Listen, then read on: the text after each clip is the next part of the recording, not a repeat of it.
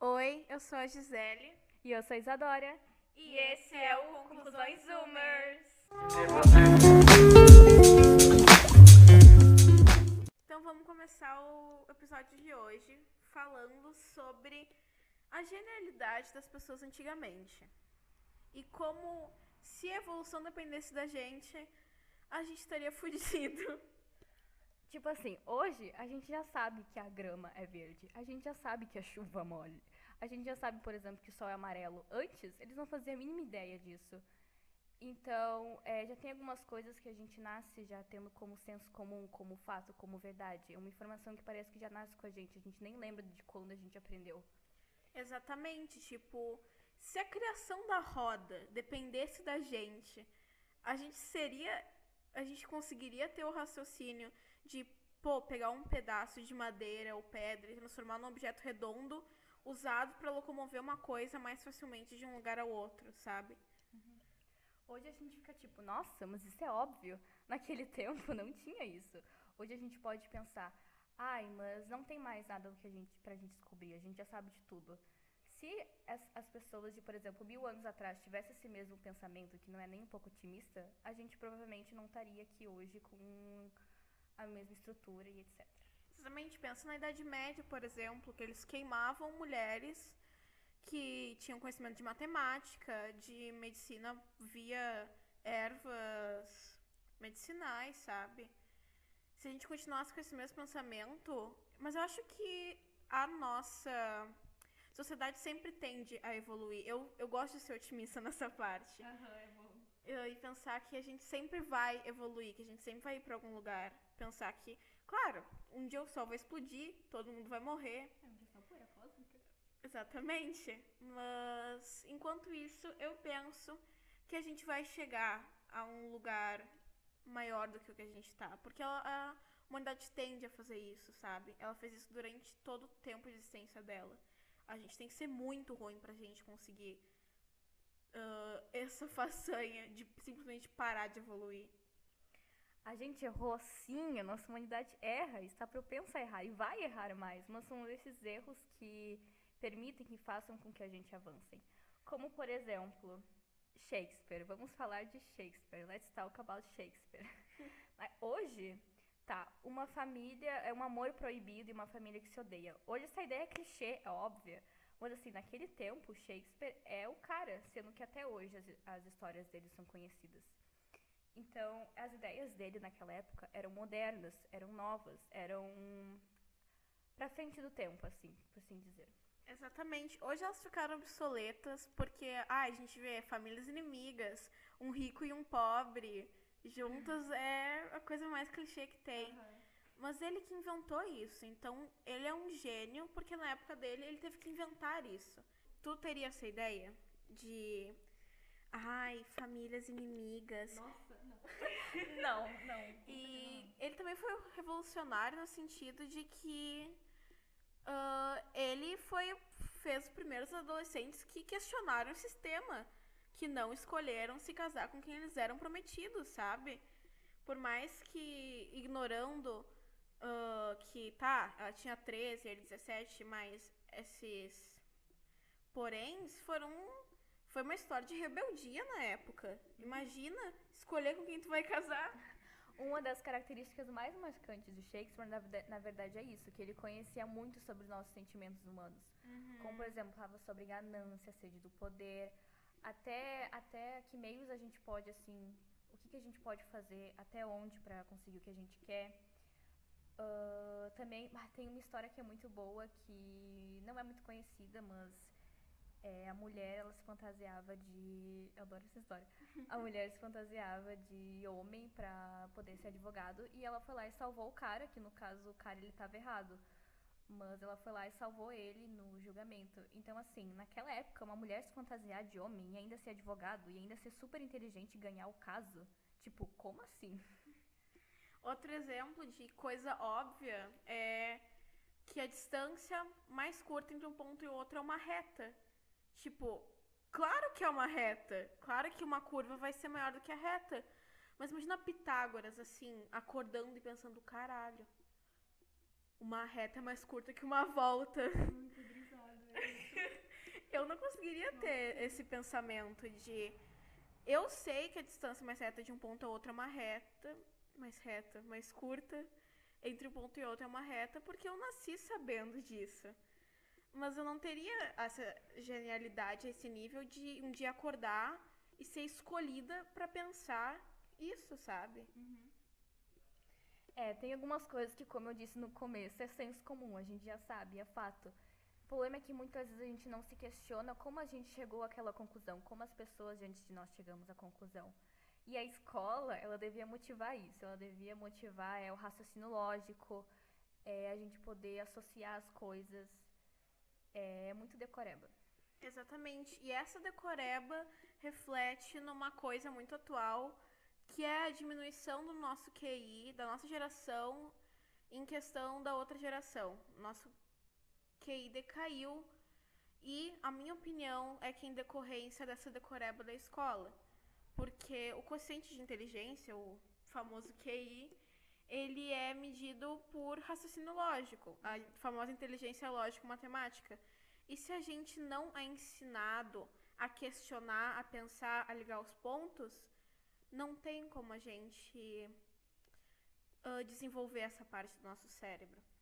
Sim, mas aí a gente pensa, nossa, mas a nossa geração que tem tanto acesso de informação desde pequena, por exemplo, minha irmã de 7 anos já tem celular e já entende de várias coisas, de vários temas atuais. Mas a gente tem essa informação e a gente não raciocina sobre isso. A gente não pensa por que, que é assim, o que, que levou alguém a descobrir, é, quais as prioridades desse assunto e etc. E vamos também falar, já que a gente está falando que a nossa geração decaiu o QI, vamos tacar pau no QI também. Que teste de quociente de inteligência não funciona. Ele só mede uma inteligência e, segundo psicólogos e analistas, existem sete tipos de inteligência. Vou falar um, de um jeito bem, bem raso, tá bom? Eu tô aqui também aluna. que existe inteligência visual, inteligência musical, artística, e é muito injusto só uma ser valorizada na escola, que é a lógica matemática, que é a facilidade de decorar esquemas, de ligar os pontos um ao outro, e não é todo mundo que tem esse, esse tipo de inteligência. Por exemplo, artistas, eu conheço gente muito inteligente no meio artístico que se sente um lixo porque não passou numa prova de matemática, por exemplo, que se sente mal por isso. E é um problema. A escola deveria ser um espaço onde a gente explora todos os nossos tipos de inteligência e habilidades. E tornar tudo uma decoreba só dificulta mais alguém ter acesso ao verdadeiro potencial. Sim, por exemplo, a escola é uma preparação para o que a gente vai querer ser no futuro, para qual profissão a gente vai escolher. Por isso mesmo que ela devia é explorar todos os talentos dos alunos para quando a gente já acabar o ensino médio, etc., a gente já vai saber em qual área a gente é boa, em qual área, gente, qual área nos faz feliz, uhum. o que, que a gente vai querer ser, qual profissão que a gente vai querer levar para nossa vida. E a gente vê até artes da escola da Coreba, sabe? Pega a nossa... Filosofia mat... também, os uhum. alunos não pensam. Eles não têm uh, a liberdade de criticar, de questionar. Por que, que eu estou aprendendo isso? Uh, e esse eu acho que é um grande diferencial da nossa, da nossa geração ela ter noção de que ninguém aprende igual ao outro e ela questionar o seu lugar na humanidade. Ela questionar, tá, mas por que, que eu tô aprendendo isso? Uh, por que, que tem que ser assim? Eu posso levantar a minha mão na aula e não concordar com alguma coisa. Eu tenho esse direito. Essa liberdade de expressão aumentou muito, como a gente pode ver diversas é, protestos, revoltas que defendem mesmo a liberdade, que nós somos todos iguais, nós também somos diferentes a gente não tá mais aceitando. É só olhar, por exemplo, o tempo dos nossos pais. Eles não podiam levantar a mão e questionar alguma coisa. O professor errado, isso aí era um absurdo. Não uhum. existia. E a gente ter mais essa liberdade na escola, eu acho que tá levando a gente futuramente, não agora, claro, para um caminho de maior liberdade de ensino, sabe? De a gente poder não escolher o que a gente conhece, porque o que que a gente estuda na escola é tipo o básico do básico de tudo. Uhum. Uh, mas focar no que a gente se sente confortável e o que a gente sabe. Porque não é todo mundo que tem facilidade com matemática. Não é todo mundo que consegue viver disso. Por exemplo, pega Van Gogh. Pô, o cara é um gênio, mas ele morreu pobre. Porque ninguém comprava as obras dele porque eram estranhas, entre aspas, na época. Era um absurdo. E hoje, pô, quanto tá uma obra do Van Gogh? Eu não sei, mas. Porque talvez fugiam do normal? Exatamente. Ele questionou. Ele foi um exemplo grande que questionou. O é, Pitágoras também questionou. Um, quem foi que. Um, o primeiro a apresentar o sistema heliocêntrico? Foi Galileu, não foi? Heliocêntrico? Isso. Copérnico. Copérnico, ah tá, desculpa. É, falta estudo. Uh, Copérnico. Eu sempre fiquei um negócio que é assim, ó. Ai, Copérnico mandou avisar que o mundo não gira em torno de ti. Só por isso que eu sei. tá bom, Copérnico, ele. A igreja queria queimar ele. Porque uhum. ele defendia que a Terra não era o centro de tudo, sabe? Isso dos pais, a gente tem que levar em consideração que eles foram criados num mundo totalmente diferente. Um mundo muito menor. Menor em tamanho geográfico em si, mas. É, é que na realidade é, eles ficam, ah, mas o mundo tá diferente.